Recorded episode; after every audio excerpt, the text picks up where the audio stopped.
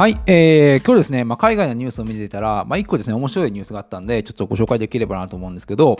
で、まあ、これどういう調査だったかっていうと、えっ、ー、と、まあ、人と人とがね、まあ、良好な人間関係を築くためには、あの、ポジティブなやり取りが、まあ、ネガティブなやり取りの5倍なければ、あの、いけないっていう調査があって、あの、これすごい面白いなと思ったんですけど、まあ、どういうことかっていうと、例えばこうですね、あのー、結婚生活をしていて、あの、1回喧嘩をしたら、まあ、それをですね、あの、補うためには、5回ですね、お互いの興味のある話をしたりとか、まあ、旅行に行ったりとか、美味しいものを食べて、あの、まあ、あの、ハッピーになったりとか、要はポジティブなやり取りを5回繰り返さないと、あの、その1回のですね、ネガティブなやり取りを相殺できないっていうね、あの話なんですけど、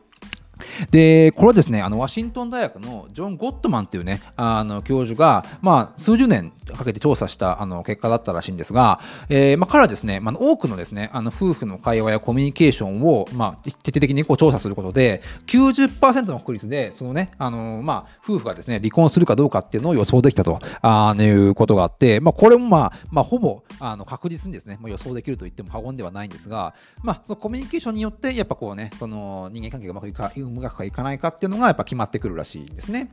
で、まあ、なんとなくな、まあ、感覚でいくと、まあ、まあ、普通に生活していればですね、まあ、いいことも悪いこともあるんで、あの良好なね、まあ、人間関係を保つためには、まあ、ポジティブなやり取りとネガティブな、まあ、こう人間関係のやり取りが、まあ、半々ぐらい、50-50あれば、まあ、バランスが取れてるんじゃないかと、あのなんとか思ってしまいがちなんですが、やっぱこれですね、1回のネガティブなやり取りっていうのは、かなりですね、こう衝撃を人間関係に与えるというか、まあ、それをね、あの取り返すためには5回、まあ、あのいいことを繰り返さないとダメっていうことで、まあ、やっぱですね、かなりなんかすごいね、考えさせる部分があるんじゃないかなと思うんですね。で、まあ、この人間関係のやり取りって、まあ、僕なんかお金の概念にいけるんじゃないかなとあの思っていて、例えばですね、こう、いつこう人間関係っていつそういう大きな喧嘩をしてしまうとかいつこうネガティブなやり取りがあるかって分かんないわけじゃないですか。なんでこうもう常にポジティブなやり取りを心がけてこう人間関係の貯金を貯めておくぐらいの意識ではないとなんか結婚なども含めたねこう長期的な人間関係をっていうのはこう成り立たないんじゃないかなと思うんですよね。でもこれ僕が思ったのは別にこれって別に夫婦間の関係だけにあの限ったことではなくてあのビジネスの世界でも同じことなんじゃないかなと思ったんですね。で、まあ、最近ですねあのある、まあ、海外の、えーと、ニュースかな、まあ、記事かな、本かな、覚えてないんですけど、あるそれを見ていたら、あのシリコンバレーの代表的な企業家で、まあ、セールスフォースの創業者としても知られている、マーク・エベニオフっていう方が、あのイノベーションよりも、まあ、信頼の方が重要だってことをね、あの言ったんですね。で、まあ、これはなんか別になんか、日本の経営者がやったらなんか当たり前のように聞こえますけど、まあ、シリコンバレーの経営者が、あの、信頼をイノベーションよりも前に持ってくるっていうのは、なんか僕の中ではすごいなんか不思議というか、なんか新鮮な感じがしたんで、まあ、自分の中でもこういろいろ調べてみたんですけど、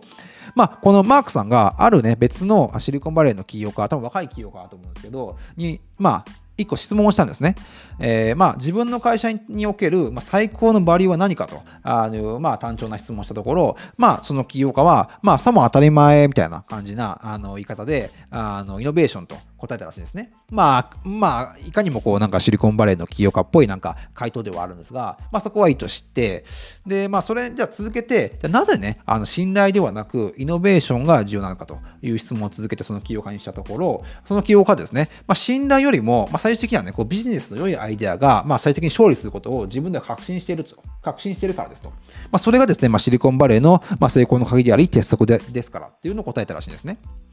で、まあ、確かにこれまでのシリコンバレーの文化というのは、あの信頼というよりは、もうどんどんスピード感を持ってあの新しいことをやっていく、まあ、イノベーションが重視されていたんですが、あのイノベーションをまあ起こし続けるためには、とにかくですね、まあ、スピードを重視して、まあ、あのこう仲間とか顧客顧客との信頼を築くというよりは、誰よりもですね、早く物事を進めて、こうね、どんどんどんどんあの実験をしながら進めていくっていうことが重要だったんじゃないかなと思うんですけど、まあ、一番最初にですね、このゴットマンさん、ワシントン大学のゴットマンさんの理論でいけば、あのこういい関係、まあ、顧客とか、まあ、従業員とかといい関係を築くためには少なくても5倍ポジティブなやり取りをしなければならない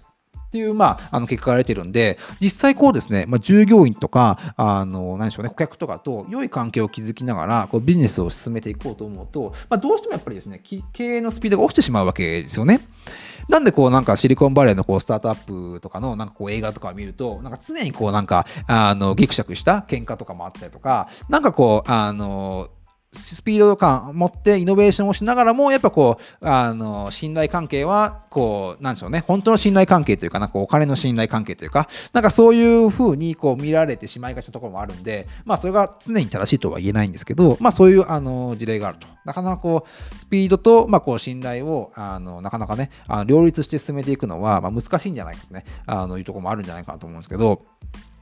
で、まあ確かにですね、まあアメリカとか中国の企業っていうのは、まあ新しいことをやってね、イノベーティブではあるんですけれども、まあ、企業のですね、まあ、生存寿命というものを見ていくと、あのそれが長いかと言われればね、全然そんなことはないんですよね。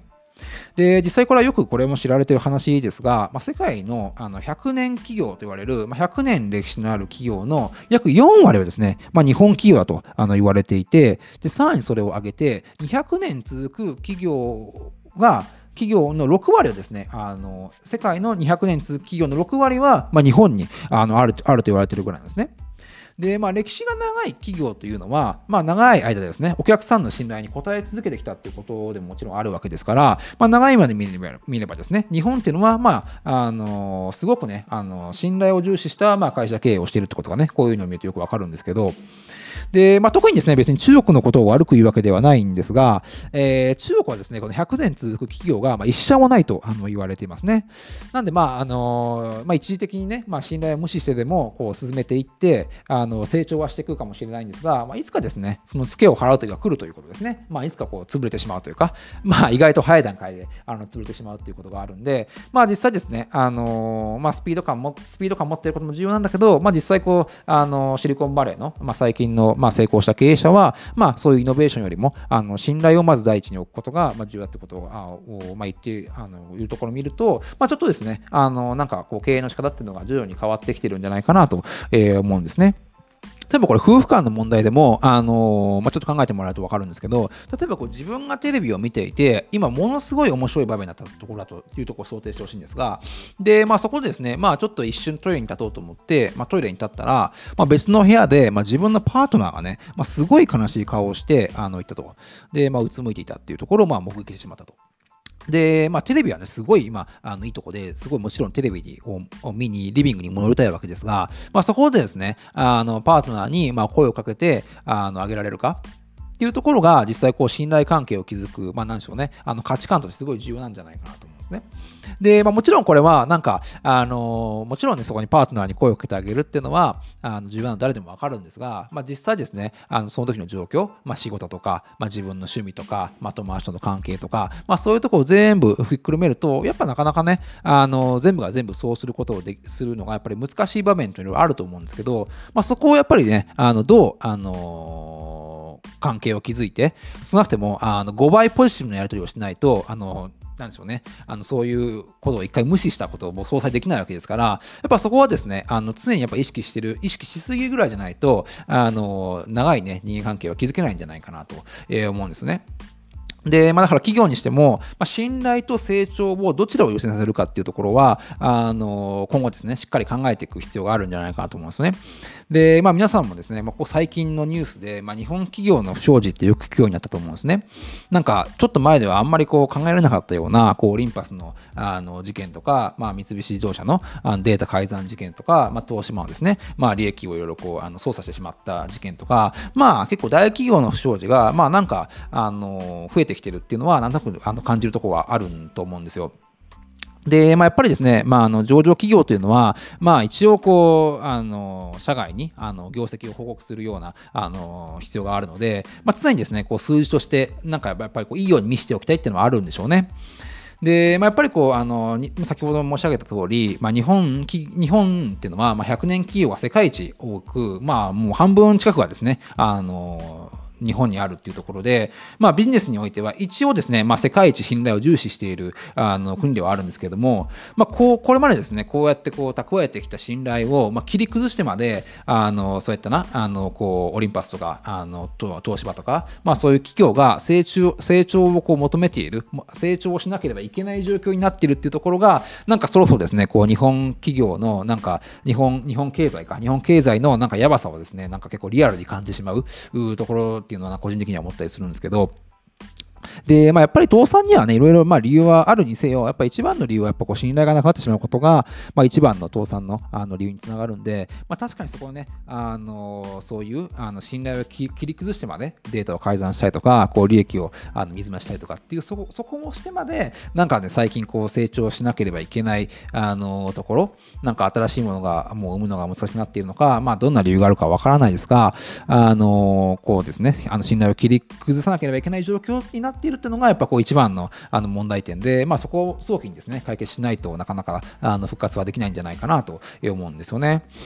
で、まあ、最近ちょっとこれも別の話で、あの地元に愛されるローカルチェーンのあの本をいくつか読んでたんですが、まあ、その中でね、あのあるあの、まあ、地元で、まあ、なんでしょうね、まあ、その地域で多分10件、20件とかあある、まあ、ローカルチェーンの社長さんが、あやっぱ無理にね、あの会社を拡大会社の規模を拡大しない方が、あの地元の信頼を得られて、まあ、実質的にですね、まあ、その地域で長く経営ができるっていうあの話をされているので、やっぱこうですね、あのまあ、全国展開とかね、よくね、地元初のなんか全国展開とかあのしてしまうことは、あのまあ、することがね、まあ、一つの安定というか、あの売上拡大につながるっていうところはあるんですが、まあ、実際こう、それがね、あのな企業寿命を長くするかというと、またそれは別のところなんじゃないかなと、え、思うんですよね。